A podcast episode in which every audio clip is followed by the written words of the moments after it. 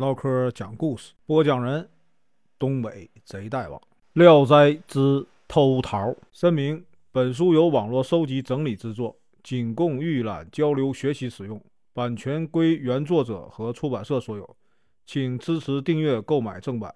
如果你喜欢，点个红心，关注我，听后续。未考中秀才的时候，我去济南参加复考，当时呢正值春节。按照惯例啊，春节的前一天，各行各业呢，经商的生意人都要啊张灯结彩，吹吹打打的赶赴这个藩司衙门前去呢祝贺，这称作呀延春。当时呢，我也跟随友人呢去看热闹。这一天，游人聚集的像一堵堵墙壁似的。这个府堂上呢，有四位啊身穿。红袍的官员分呢东西两排，面对面，相向端坐着。那时呢，我年纪还小，不知道他们都是些什么官儿只听得人声啊嘈杂，锣鼓喧天，震耳欲聋。忽然就看见有一个人呢，带领着披头散发的小孩，挑着担子走上堂来。他跪着，好像啊说了几句话。由于周围人声鼎沸，根本呢听不清他说了什么，只能看见堂上的那些官员呢在发笑。这个时候呢，有一个身着青衣的人呢大声宣布：“变戏法开始。”那人呢一面答应着，一面问道：“变什么戏法啊？”堂上的官员交头接耳的说了几句话。其中有一个小官吏啊，下来问那人：“你有什么专长啊？”变戏法的人回答：“我呀，可以使时令颠倒而变出东西。”小官吏向在座的官员回了话，然后呢，又下来命令道：“就表演取桃子的戏法吧。”变戏法的人说：“呀，好的。”于是呢，脱下衣服盖在这个竹筐上。故意啊，做出抱怨的样子，说：“长官不分时序啊，节令。现在正是啊，冰天雪地的严冬，怎么会有桃子可取呢？如果不取吧，又怕长官们呐发怒，这可叫人怎么办呢？”他的儿子说：“呀，父亲已经许诺的事情，怎么能够推迟呢？”变戏法的人呐，踌躇了很长时间，终于说：“我呀。”翻来覆去的想，初春时节，到处一片积雪，人世间呢，哪里能找到桃子？只有啊，天上王母娘娘的花园里，一年四季这个花果啊，从不凋谢，那里啊，或许会有，必须得上天呐去偷。儿子为难的说：“哎呀，可以沿着阶梯爬上去吧？”父亲呢，胸有成竹的说：“可以啊。”我有法术，变戏法的人呢，打开这个竹筐，拿出呢一捆麻绳，有啊几十丈长。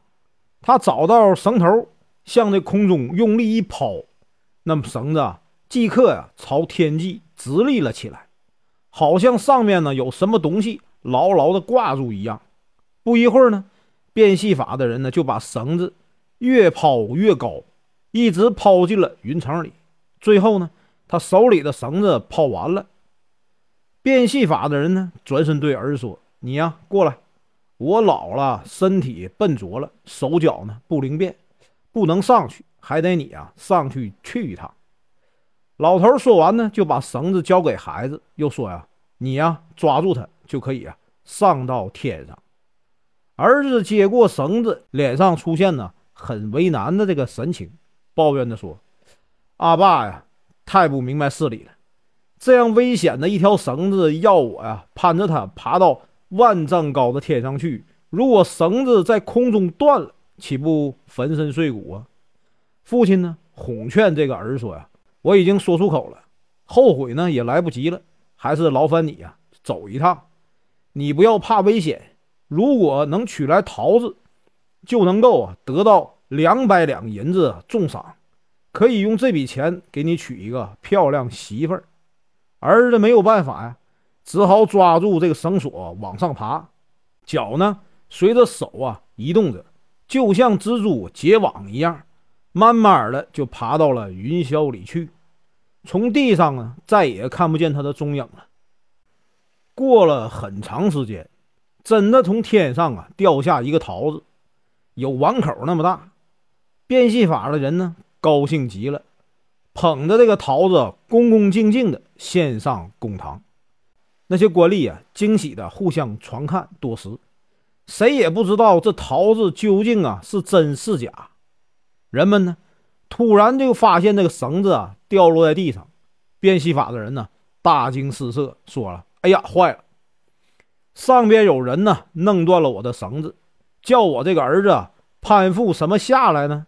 过了一阵儿，有一个东西掉下来，人们仔细一看，是那孩子的头颅。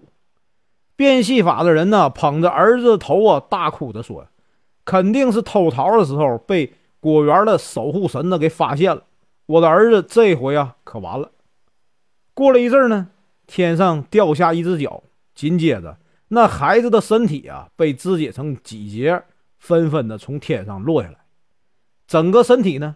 没一处是完整的。变戏法的人呢非常悲哀，流着泪把儿子这个骸骨啊收拾在一起，装进了竹筐里。末了呢，他对大家说：“我老儿啊就这么一个儿子，整天跟随我呀走南闯北，如今呢受了长官之命啊上天去偷桃，不幸却遭受啊这样的横祸，我得去好好的安葬他。”说完呢。老头呢，走上堂来，跪着对众官吏说：“呀，为了偷桃子，送了我儿子的命，请啊，可怜可怜我老头子啊，帮我安葬儿子。我死了一定会报答大人们的恩德啊！”在座的那些官吏看见发生这样的事儿，都吓得目瞪口呆。大家呢，都给老头啊银两。老头收了钱，装进腰包，然后呢。若无其事的走下了府堂，敲着这个竹筐说：“呀，八班儿啊，还不赶快啊，向大人们谢赏，等什么呢？”大家呢，眼睁睁的盯着那个竹筐。突然呢，见一个蓬头小孩用头啊顶着这个竹筐盖出来了。朝堂上在座的官员磕头作揖呀。大家仔细一看，这小孩呢？正是啊，变戏法的人的儿子。由于这个戏法啊变得太出奇，所以呢，至今呢我还记忆犹新。后来呢，我听说白莲教的人呢能玩这种法术，我想这人呢可能是他们的后代吧。本文结束，感谢观看，请听后续。